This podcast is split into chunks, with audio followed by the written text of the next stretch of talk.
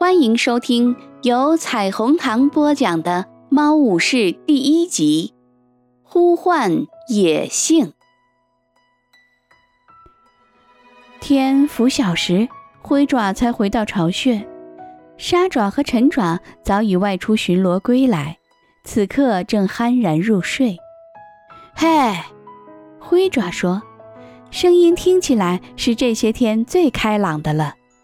火爪立刻醒来，说：“听起来你心情挺好啊。”灰爪舔了舔火爪的耳朵，说：“半夜涂了些油乎乎的东西在我的伤口上，使我安安静静的睡了几个小时。我一定是睡得很死。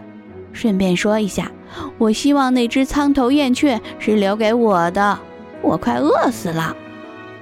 是留给你的，那是昨天乌爪捉回来的，虎掌派他去。”沙爪大声呵斥说：“闭嘴！你们两个，我们正在睡觉呢。”灰爪眼珠子一转说：“走啊，火爪，文脸生小孩了，我们去看看幼崽们。”火爪高兴地应了一声，毕竟雷族还有些事是值得庆祝的。他低头瞧了瞧乌爪，见他仍未睡醒，于是走出巢穴。和灰爪一道经过会场，向育婴室走去。阳光照在身上，暖洋洋的。火爪惬意地伸了个懒腰，陶醉在身段的轻柔和四肢的力量中。灰爪扭头大声说：“别臭美了！”火爪停止舒展身体，快步跟在灰爪身后。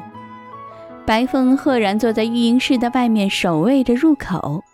看见火爪和灰爪到来，他说：“你们两个来看新生的幼崽吗？”火爪点点头。白风告诉他们说：“一次只能进去一个，你们得等一会儿。蓝星正在里面。”火爪主动说：“好吧，你先去吧。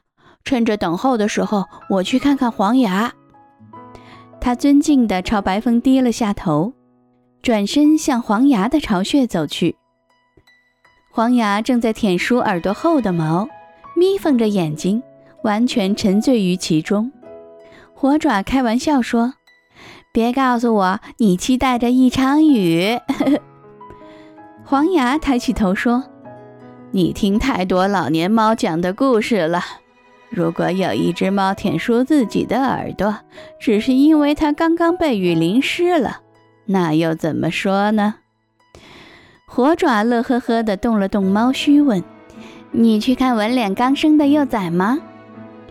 黄牙身体一下子变得僵硬，他摇摇头，大声说：“我想我并不十分受欢迎。”火爪说：“但他们知道是你救了。”黄牙带着不可能被说服的语气说。母猫生怕自己刚生下的幼崽受到伤害，特别是对于那些生头一胎的母猫们来说，更是如此。我想，我最好敬而远之。那你看着办吧。不过我要去看望它们。营地里增添了新幼崽，这可是个好兆头。黄牙耸耸肩头，忧郁地说：“有时候是吧。”火爪离开黄牙，回到育婴室。云层遮住了太阳，使空气更加凉爽。一阵凉风袭来，拂过它的皮毛，吹得树叶沙沙作响。蓝星就坐在育婴室外面，在他身后，灰爪的尾巴一晃，消失在育婴室的入口处。蓝星冲他打个招呼，声音疲倦而悲伤。火爪。你来看雷族最年幼的武士们吗？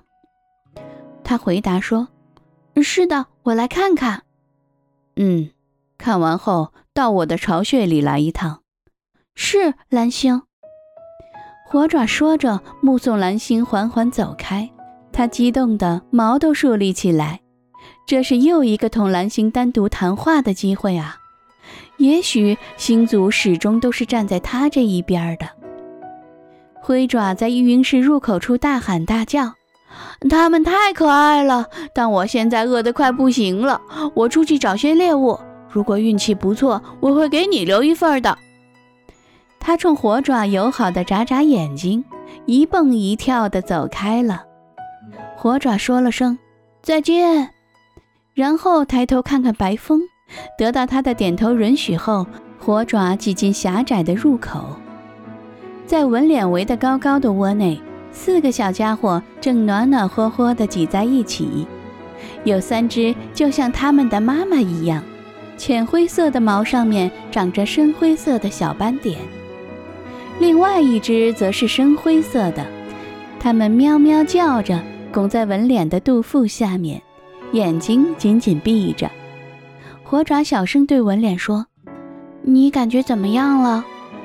纹脸说：“有点累。”他低头骄傲地瞅着小乖乖们说：“但孩子们都健康茁壮。”火爪说：“他们的出生对雷族来说是件幸运的事儿。”我刚才把他们出生的事儿告诉黄牙了。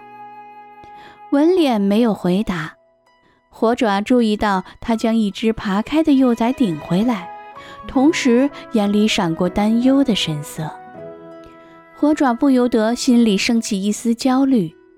蓝星也许已经接纳黄牙进入雷族，但看情形，族里许多猫仍对这只老年猫存有不信任。他用鼻子温柔地触了触纹脸的侧腹，然后转身离去。蓝星就在他巢穴门口处等着火爪，身边坐着长尾。看见火爪靠近，长尾盯着他，眼里射出凌厉的目光。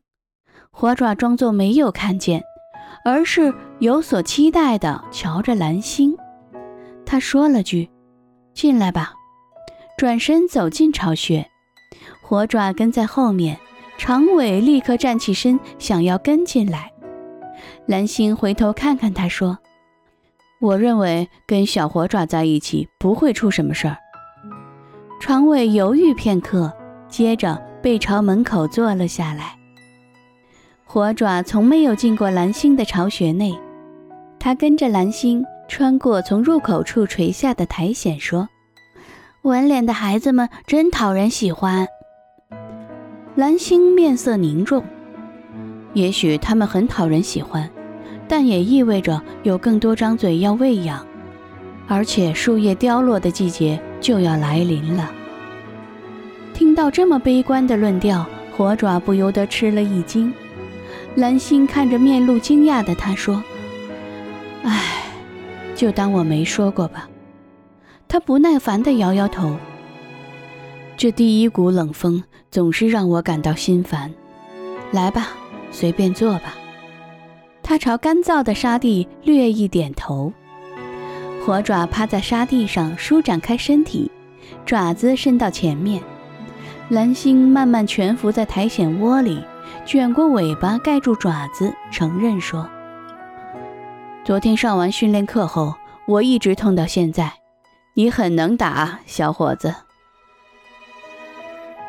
好了，朋友们，今天的更新就到这里，感谢您的收听，欢迎加入订阅以及关注，谢谢。